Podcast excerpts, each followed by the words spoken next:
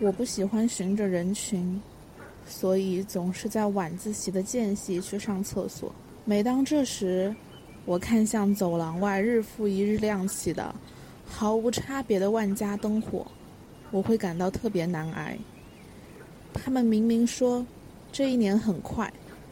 怎么这一天又一天，像巨轮碾过我，痛苦而漫长。我经历着相似的喜、相似的怒、相似的哀、相似的惧，我的灵魂都被成绩牵着走，我失去了自己。却又没有完全失去，所以我总忍不住要向六楼以下的地面看去。大家好，这里是阿房储物柜，我是阿房，是阿黄的福建人版本。阿房不是阿房功夫的阿房，这里是存放一个女孩情绪、感受、思考的杂物间。刚才我念的是当时在准备高考的某一天吧，当时是拿着我有一个写 to do list 小的小本子，写下了这么一段话。这个其实是我在高三，尤其是临近高考的那段时间里，经常会产生的一种感受，而那个意象也一直留在了我的脑海里。所以每当我回忆起高考，回忆起高三，我都会想到一个。春秋战国时期的木质的车轮，我躺在那个车轮底下。那个车轮它不是轰鸣而过，溅得血肉模糊的，它是非常缓慢的碾压过我的身体。听起来有点血腥，但是可能高考对我来说就是这么的难挨吧。今天是山城高考故事上期，这一期我主要想和大家分享一些比较细碎的故事，所以应该也会是一期。我可能录起来比较轻松的一期吧，不需要进行很多观点的输出，只要跟大家分享一些我印象特别深刻的故事就好了。这些故事其实本来我是是想通过一篇文章把它写出来的，我觉得用播客来把它们记录下来也不失为一个好的选择，因为我觉得这种故事它一旦忘记了，就是真的忘记了，是需要一些物质的载体把它留下来的。而我觉得这些故事可。能，我都我不知道它能不能引起共鸣，但是既然恰好马上就要到新一年的高考的日子了，我觉得可以和大家一起分享一下吧。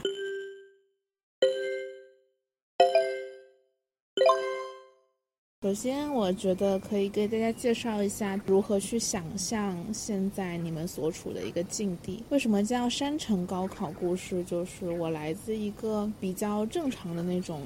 高中的压力呀，然后呢，但是又不会像高考大省那样，就是整个生活完全被高考占据。这样的缝隙，我觉得也让我能够拥有了很多学习之外的回忆，不会我的所有生活只和试卷相关了。非高考。大省的一个比较小的城市里，那个市里面最好的高中，然后呢，当时中考的时候考得特别好，进了那里的实验班，然后我觉得故事就可以开始了。我在刚进入高中的时候，因为当时是在实验班嘛，但是实验班呢，当时其实考进去，除了看中考成绩之外，还考了语文、数学、英语、物理和化学这五科，所以说大家也很明显的能看出来，这个实验班基本上它是一个为以后的理科。班准备的实验班，但是后来我是选了文科的，我完全不擅长理科，我对数学的感觉会好一点之外，我的物理和化学基本上当时是完全学不会的状态。其实我很喜欢我的化学老师，当时他也是我的班主任，我觉得他上课非常的有意思，他是那种对于教学，对于和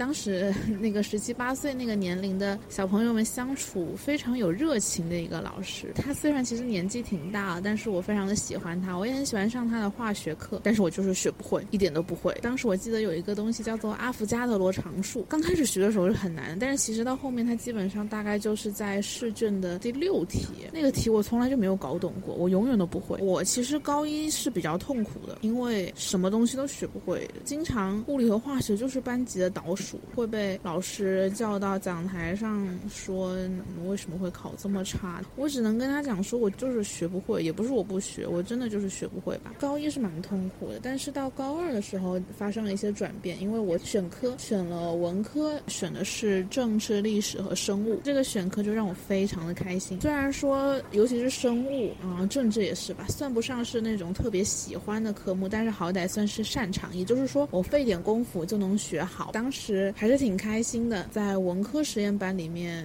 基本上你你们班的最高分那就是年段最高分了嘛。当时知道了班级的最高分，还不知道排名，其实跟最高分大概是有一些差距的。然后当时我就是正常的反思啊，想着接下来要在哪些地方有所提升。高一的时候在实验段大概就是七十多名嘛，其实也是经历了一些努力的，就是从当时高一进去什么都不会，大概是九十多名。我们那个实验年段总共就一百一十几个人，然后我当时九十多名，特别的崩溃。一直到最后一次考试的时候，大概考到了七十多名，中间也有过考到六十多名的时候，觉得非常的开心。那其实基本上就是我觉得我的尽头了吧。但是当时在高二第一次月考的时候，得知的排名是我当时考了第七名，特别的开心。在初中的时候，我都很少很少有过这种个位数的名次，当时真的是非常的开心。然后呢，整个人那那一一两天都是蹦蹦跳跳的。但是这其实也不是什么特别好的现象吧。我后来想来，因为那个时候，其实在整个高中，大家都难以摆脱的一种。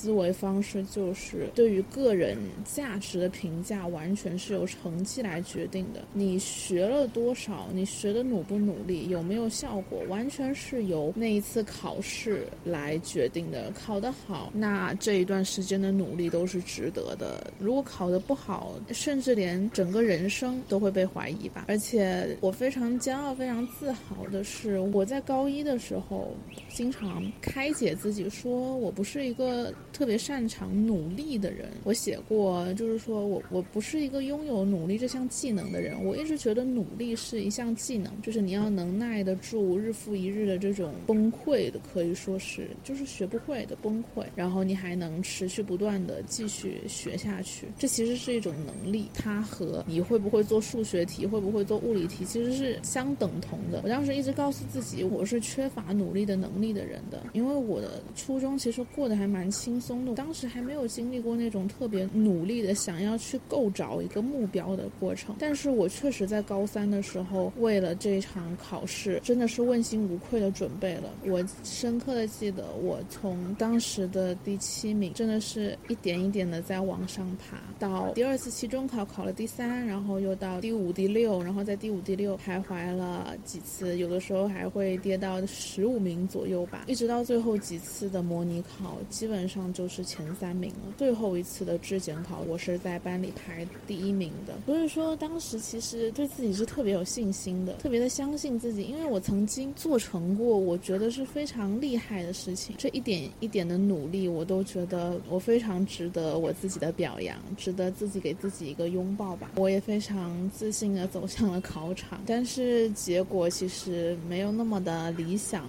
并不是那种青春励志故事啊，那种从。没有那么冒尖，那种普通的同学，慢慢慢慢的变成了备受瞩目，然后最终得偿所愿的结果，没有。我的高考算是小小的失利了吧？我记得当时省质检的时候，大概是七十多名省排名。当时我跟我另外一个一起考砸了的同学，把它称之为“喜翻倍”，就是我的排名直接从七十多名就到了九百多名，直接翻了个十多倍。后来都是笑谈了。其实我很快的也接受了这个结果，因为我当时一考出来，我只知道我的数学没有考好，而数学一旦没有考好，对于一个文科。生来讲就是致命的，还好的就是没有算跌的太离谱，还好。我现在的大学生活都是非常开心的状态。其实我也挺庆幸我考砸了，因为我可能不会在一个竞争太过于激烈的环境里面。我在现在的这个环境是我付出了一些努力，我能够取得一些成果，这些成果能够激励着我继续努力，这就足够了。不会说到了一个完全完全我没有办法获得外部的肯定的。的环境。如果说我当时考得特别好，去了一个我的水平之上，甚至说甚至是与我水平相当的同学，他去了他那个水平的学校，其实我当时要是正常发挥，就跟他应该也是去同一个学校。但是我觉得听着他对他大学生活的描述，其实我并没有觉得特别的喜欢吧。我可能还是比较享受这种自己 self motivated 自己激励自己的过程，这就是一个基本的情况。所以其实大家现在已经知道了我当时的处境，甚至也已经像开了天眼一样，我们提前知道了结局。那我们再倒回去看当时的那些努力、那些欢笑和泪水，还挺有一种电影的感觉吧。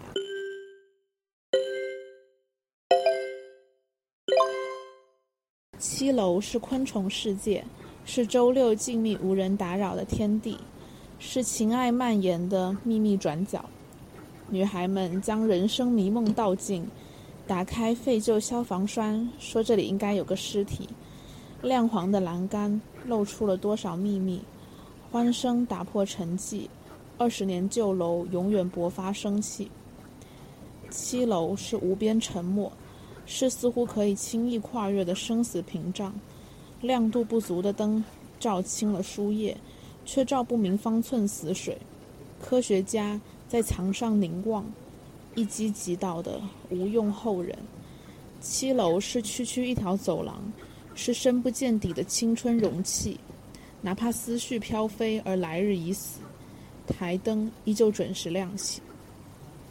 这个也是当时我写的一小诗吧，算。所以其实大家可以看到，我像上一期说的，我是一个表达欲非常旺盛的人。即使在当时准备高考那个阶段，我还是经常会经常会写一些有的没的东西。而且，其实我特别珍惜这些东西，我觉得它就是我的一个自信的支点。它是让我觉得我和别人相比，我有我的优势，即使可能这个优势是对现在的大多数。数人来讲是比较平凡普通的这种漂亮的文字，很多人都会写，很多人也写的比我好，但是我还是非常感谢自己吧，用这种，即使我现在看来我会嫌弃他矫揉造作，但是我也还在不断的输出着这样的文字，就是我很感谢我用这些文字记录下了我当时的感受。那我们现在就要回到七楼的故事，七楼的故事是这样的。高一的时候，有一个学姐，她在我当时刚开始上高中的时候，跟我们讲了很多很多的事情。我很喜欢她，因为当时加了她的好友，在她的空间里面看到了她在高考之后分享她当时写下的，其实是跟我差不多的这些感情的抒发吧。她当时就有提到她在七楼看过了暴风雨，也看过了日出日落。我当时还想，为什么是在七楼啊？最高的那个教室就是在六楼了。但是后来。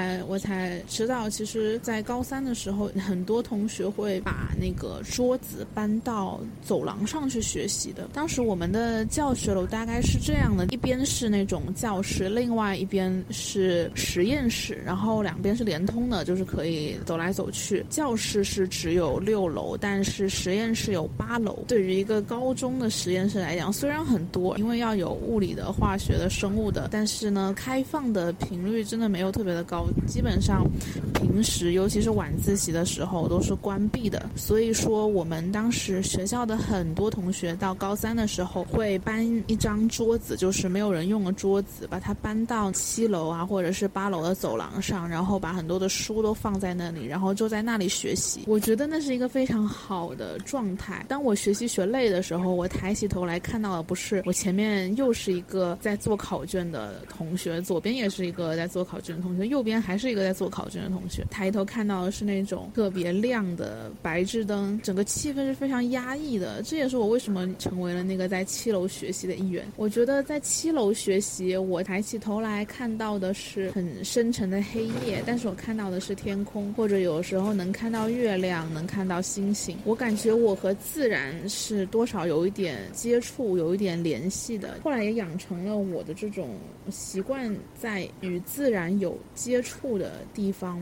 背书学习的这个习惯。其实我们现在学校里面大多数人选择的背书场所是在食堂背书，但是我当时去了一次，我觉得太难受了，完全背不进去，所以我会选择这个其实比较少人选择在这里背书的走廊。甚至前几天下了特别大的暴雨，电闪雷鸣的时候，我当时因为没有完成那一天的背书任务，就在算是下大雨，我也会站在阳台上背书。当我和自然有连接的时候，好像我的心情会更加舒畅一点，背书这种非常枯燥的过程也会变得比较可爱起来。所以说，当时我就把我的书桌搬到了七楼的走廊，而且后来陆陆续续的，我的很多朋友们也把书桌搬到了走廊。因为，所以为什么是七楼？是因为当时有四个同学就是占据了整个七楼的走廊，每天一到那个晚自习的时间点，大家都纷纷打开台灯，然后开始各学各的。因为走廊很宽阔嘛，大家一个在走廊这头，一个在走廊那头，一个在东边，一个在西边，一个在南边，一个在北边，四个人完全可以在学习的时候互相不会干扰。但是如果是下课的话，大家会从七楼走回到我们的教室里面和同学们聊天，或者说就在那个走廊上，大家互相鼓励之类的。那首诗里面还提到了一些聊天，说什么消防栓里面应该有尸体。这个是当当时第二次质检，我们刚考完。其实我一直觉得，对于我们来说，每次印象特别深刻的一些故事，都是发生在考试完的那天晚上。因为高中会有非常多的考试，但是考试完的那天晚上，其实大家心是比较动的。其实大家也知道，到了高三，没有什么硬性的强制你一定要完成的任务，因为试卷反正都做不完，就是这么坐着嘛，老师也不会手上去改。大家其实该做都会做，但是可能那一天晚上，因为真的是刚刚考完这么多科，就会觉得特别累。然后其实那天晚上基本上就是正常的同学啊，不包括那种真的特别努力的同学，还是会继续坚持他的那种日常，然后就继续努力学习。而我们当时那几个同学，其实我们那一群吧，就我觉得还挺幸运的，就是当时我们那一组同学关系都特别好，包括一起到七楼的那些也是，就是我们同一组的同学。我们那一组同学就是该努力都挺努力，但是比如说像这种大家心都比较动的时候，也不会哪一个人一直在那里说你们不要吵我，我要学习。大家其实就是自暴自弃了，其实就是说，哎呀，那算了，反正今天晚上也不想学习，那就干脆别学了吧。所以说当时第二次质检之后，但是虽然不要学习，但是有一个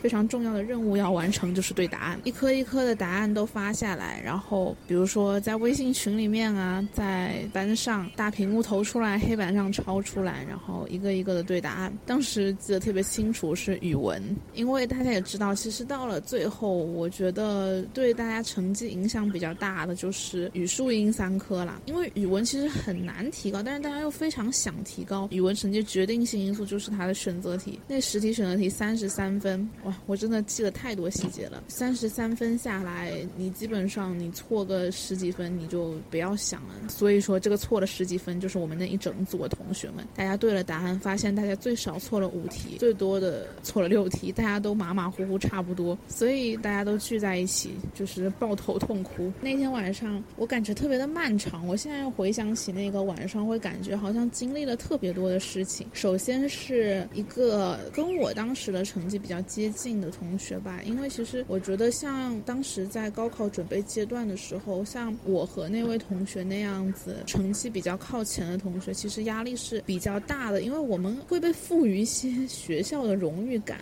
我们老会觉得自己不只是在为了自己未来的那个高考成绩而努力，还是在为了什么学校荣誉啊之类七七八八的东西而努力，会有一些莫名其妙的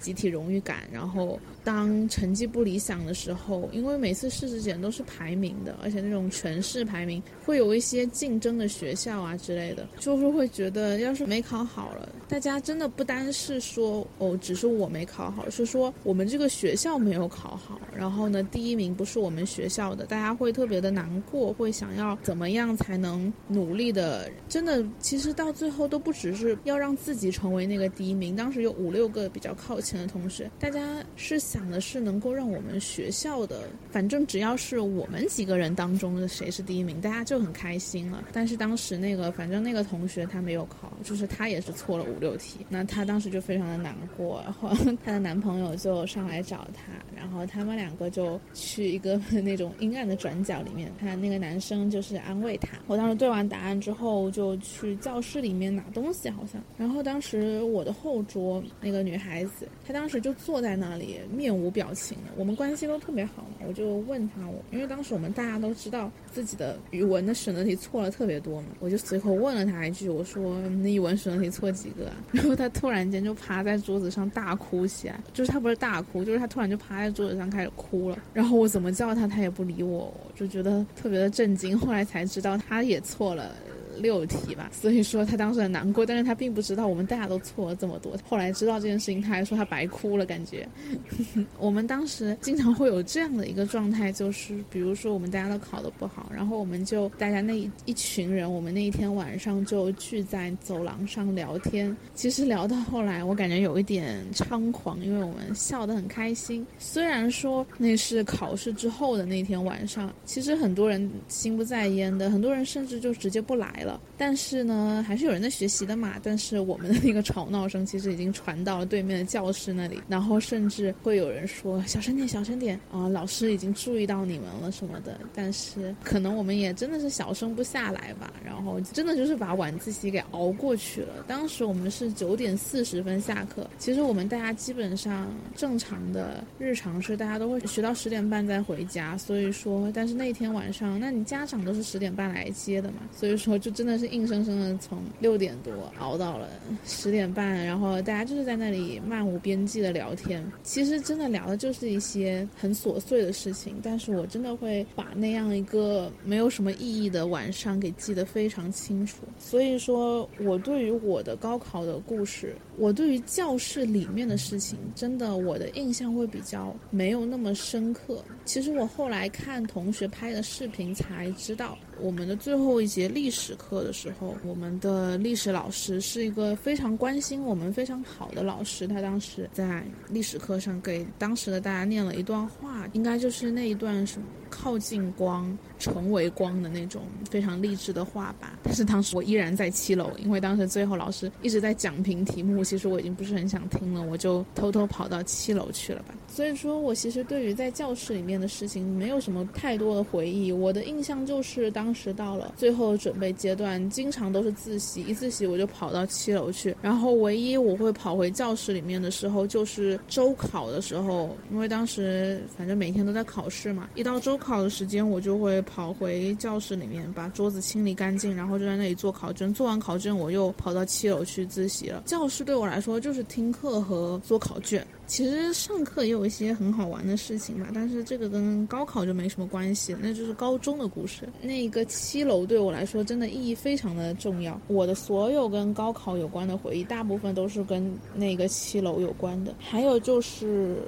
一个特别好玩的东西是水蚁，我不知道在其他地方那种虫子叫什么，就是每次快要下雨的时候，我看我现在在读大学的这个城市好像就没有。当时在我们那个地方，每次。次快要下雨的时候，会有一种小虫子，它是那种翅膀是透明的，然后它的身子是那种金色的，飞着飞着翅膀就掉了，然后就变成那个它的身子在爬爬爬，然后你也可以把它翅膀拔掉那种，反正还挺恶心的，就它的寿命非常的短。诶，它是不是叫什么浮游之类的呀？反正到大概其实就是现在这个季节会非常非常多的水蚁。那你要想，我们当时晚上在那种走廊里面，其实就开一个。走廊的灯，还有你的台灯，就会有非常多的水蚁。当时是有几个晚上，是连着有几个晚上，是我们真的就是在上面学着学着，就完全没办法再学下去，就跑回到教室里面，然后结果教室里面大家也在打水蚁，非常的难受，但是非常的好玩哦。我还记得当时还有一个特别好玩的事情，就是大家其实到最后都特别喜欢自己一个人学习嘛。当时学校也有给开一些可以自己去的那种教室。当时有一个男生，他就说他在那。那个自己在一个教室里面学习，然后呢，他在晚自习下课的时候就趴在那里睡觉，然后结果他醒来的时候，发现他身上到处都是那个水蚁，因为当时所有的水蚁都在他睡觉的时候飞到了那个教室里面去，那种水蚁就是多到它聚集在那个台灯底下，就像那种水晶吊灯一样，然后一群水蚁在那里转来转去，转来转去的，特别恐怖。这就是跟水蚁有关的事情哦。还有一件事情是，最近我们这里也经常下暴雨，我就会想到当时在那里也是有一场暴雨，它直接就是把我们放在走廊上的桌子给淋湿了。然后我当时放在桌子里面的那些考卷啊、课本啊之类的笔记都很多都湿掉了。然后当时还把那些书本带回家，妈妈还帮我把那些书本吹干，然后熨平。其实那些书，你真的说它有多么的不可或缺吗？可能也没有。但是我深刻的记得，当时妈妈她每天都在跟我说：“哎，我又给你熨评了几本书，你可以把它带去学校了。”他当时那几天在家里，其实都是在熨我的书，还是挺感动的。还有就是我每天晚上在走廊上背书的那些时候吧，当时是学习到十点到十点半嘛，那文科生就是有很多东西要反反复复、反反复复背的。我记得当时最后快考试的时候，真的就是抱着七八本书放在那上面，然后每天晚上都拿一本去背一点，拿一本去背一点。到最后基本上考前像正式基本上是不用复习的。我记得我当时就是会画一个思维导图，把每一章的内容大概回忆一下，就差不多了。每天晚上都在背书，每天晚上从十点到十点半会背半个小时的书。除了政治、历史，其实历史都没怎么背。当时还有一个会背生物的很多概念，因为当时我们的生物老师会说，你们其实生物有很多填空题，或者是你们的失分点啊，你们要多去背背书上的概念、基础知识。虽然我也不知道这个到底有没有效果，因为我最后生物好像也考得挺差的。但是反正那个时候嘛，老师说的东西其实基本上都这么去做了，也花了非常多时间在背生物书上面。还有一个比较有趣的事情是在当时最后几次，我跟我当时有一个饭友，就是我们两个是特别好的发小，从小学、初中到高中都是同一个学校的，在小学和初中的时候基本上是隔壁班的那种关系。然后呢，我们的家长都认识，所以说我们是一起上学、一起放上学的。其实我觉得这也是小城市的好吧，因为我真的在小学、初中、高中没有经历特别多的分离，因为我们那个城市里面最好的初中就那一所，最好的高中也就那一所，反正大家玩的好的都是去那几个学校，没有什么特别大的分别。我们两个当时到最后快高考的时候，我们跟家里人说，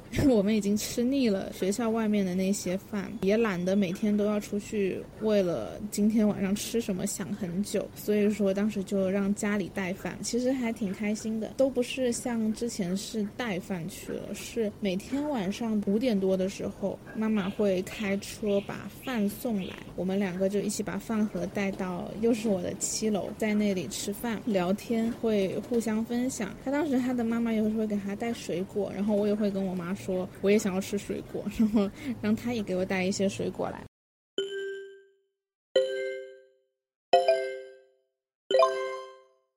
我即将十八岁，一年能灌下快两百袋速溶咖啡。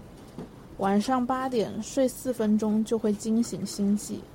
耳塞带的酸胀也不能摘下。其实就这四句非常莫名其妙的话，当时大概是一个非常难受的晚上吧，就是做题目做的还挺绝望的。也就是最后一句话说的，我其实还挺会受到周围环境的影响的，所以我一直都有戴耳塞的习惯。当时就是真的戴耳塞戴的特别痛，就是戴的耳朵会挺痛的，但是我也不想摘下来，因为戴着耳塞的话学习效率会很高，一旦摘下来就很容易被旁边细碎的声音影响。其实你要想从一天从早上六七点到晚上十点多，你一天基本上都是在一个学习的状态，到晚上八点多的时候是挺累的。但是当时其实我真的完全不需要闹钟，因为我根本不会，比如说什么一个晚自习直接睡过去。我真的当时从睡十分钟会自己醒过来，到后面真的是睡四分钟，我就我就会直接整个人心跳特别快，感觉自己在做什么错事，或者是说就是你的身体、大脑在提醒你不应该在这个时候睡觉，然后会突然间惊醒，然后心跳特别快。还有就是咖啡，那个时候真的我们就是买不起什么咖啡，也不知道有什么咖啡，我们真的就是喝雀巢咖啡。我和我同桌两个人每天早上都泡咖啡。每天早上都是睡眼惺忪的，然后眼睛都还闭着，然后去前面接热水，然后泡咖啡，真的就是随便的乱灌下去。其实那个咖啡，你说它真的有多少特别大的功效吗？啊，其实也是有的，但是，哎，就是一个高考的回忆吧。雀巢的速溶咖啡，即使是到了二零二零二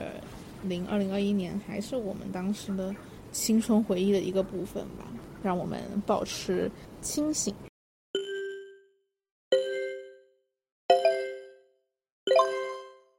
这是二零二一年一月十五日晚上的十点十六分。明天是会考，再过八天是八省联考。嗯，等一下，我我我，嗯，我先交代一个故事背景，就是我好像上期有说过，我在高中的时候看很多的耽美小说。其实我觉得我们当时看的一些小说，也对我的人生观的形成起到了一定的作用，在当时其实也算是给我提供了一些娱乐吧。这里提到这一本，其实就是我我就不太不说太多跟这本书有关的内容了，因为其实现在我已经不太看耽美小说了。我作为呃现在女权主义觉醒之后，对这种类型的书还是持一个比较怀疑警惕的态度的，所以我就不提太多了。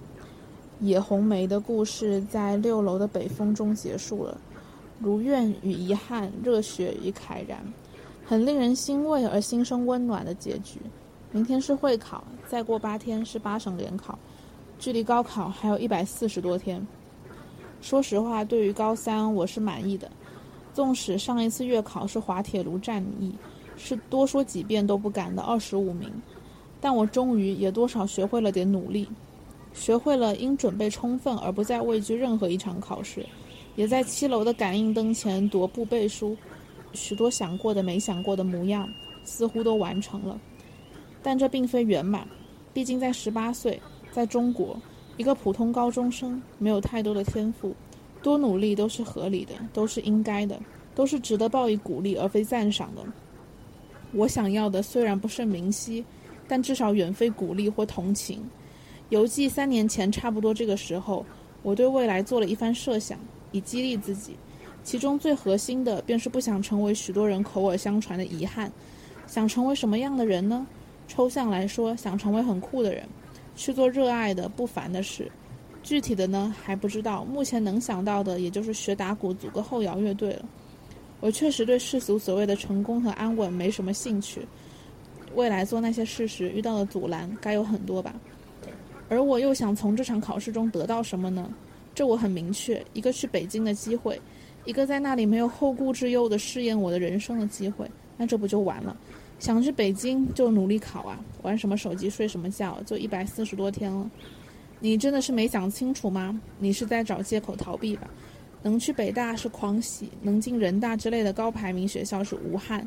我知道路不止一条，但这条路既是你已经投入最多的，又是目前最好的一条路。说句欠揍的话，在这个体制里，我算是有天赋的了。那为什么不再多努力一点呢？你早就知道该如何做，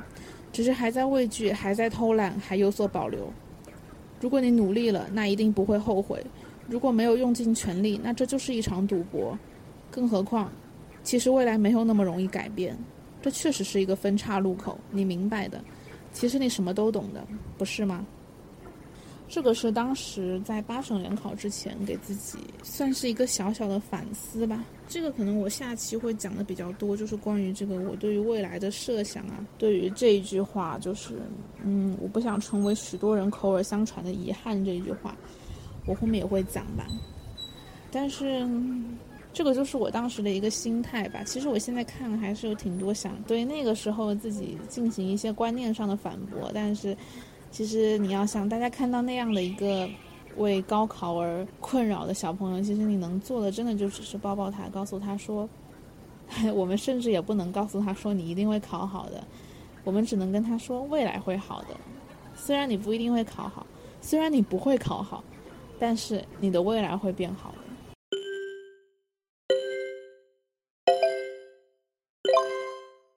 最后，这是。在二零二一年的一月六号的一封信，致二零二一年七月一日的小黄，这个小黄就是我自己啦。反正我很喜欢给自己起各种各样莫名其妙的昵称吧，感觉这就是像像是把自己变成了一个需要关爱的小朋友放在面前，这样子就能更爱自己一点。好，开始啦，这应该就是我们这期的结尾了。至二零二一年七月一日的小黄，你好，这里是二零二一年一月六日的小黄。向你致意，考完试了吧？知道成绩了吧？填好志愿了吗？是坚定不移也无所放弃的奔向北京了吧？其实我离你不远了，不过是五个月。如果将年份向前拨或者向后拨，这样的五个月都不会太特别、太漫长。唯独二零二一年不同，我终于也感知到了什么是高考，是一场只要经历过就一定会抱有敬意的人生大考。我已经无数遍表扬自己，十七岁真的是闪闪发光的一年。这个闪闪发光不在于考了超第二名十多分的第一名，不在于写了多少试卷用了多少笔芯，而在于在日复一日的学习和书写中，我能感觉到自己被成名了。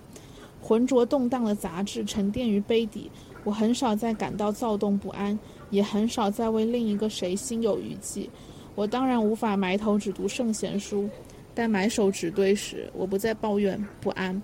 这是一种很神奇的心境转变，你应该感受得更加清楚吧？不知道你考得如何，希望你还可以说出“区区高考不足挂齿”这样的话。我说，如果我愿意，我的未来绝不会有一场高考决定。希望你仍然这样认为。愿我们的未来明亮多彩，如月之恒，如月之升，永远坚持做一个 cool girl，耶！你的小黄，二零二一年一月六日于实验楼七楼走廊时平静无风。好了，这就是我们的山城高考故事上期了。其实我本来以为会是比较难受的一期，因为我回忆起来还是有挺多痛苦的。但是不知道为什么我讲出来好像都挺轻松，都挺愉快，都是一些美好的青春浪漫回忆了。甚至和这个题目“期望如木质车轮碾过我的胸骨”有一点不太相符。可能我们现在去看那些回忆，真的都是被我们重新的筛选过那些回忆吧。那些痛苦，其实我说真的已经记不太清楚了。我好像也没有办法通过播客去再现当时的痛苦，好像也没有那么多必要了。毕竟我现在。虽然我没有像我的信中写过，我的那些反思中写的那样，真的去了北京，但是呢，我还是从我的那个城市里面走出来了，我还是去了一个不一样的地方，拥有了不一样的生活。我真的很感谢高三的那个自己，我真的可以说我不后悔。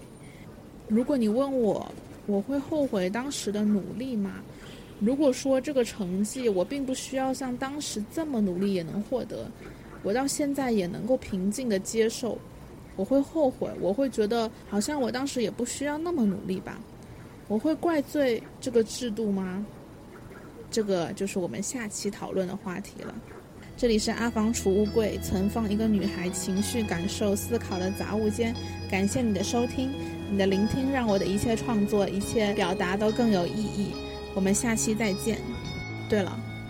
还要祝所有即将高考的同学们，反正你们现在最希望的肯定是考试顺利吧。但是我我想告诉你们，就是即使不顺利也不会怎么样，你们也可以开开心心的拥有美好的大学生活。Depends on you 吧，我们都会有美好的未来的。好啦，去考试吧。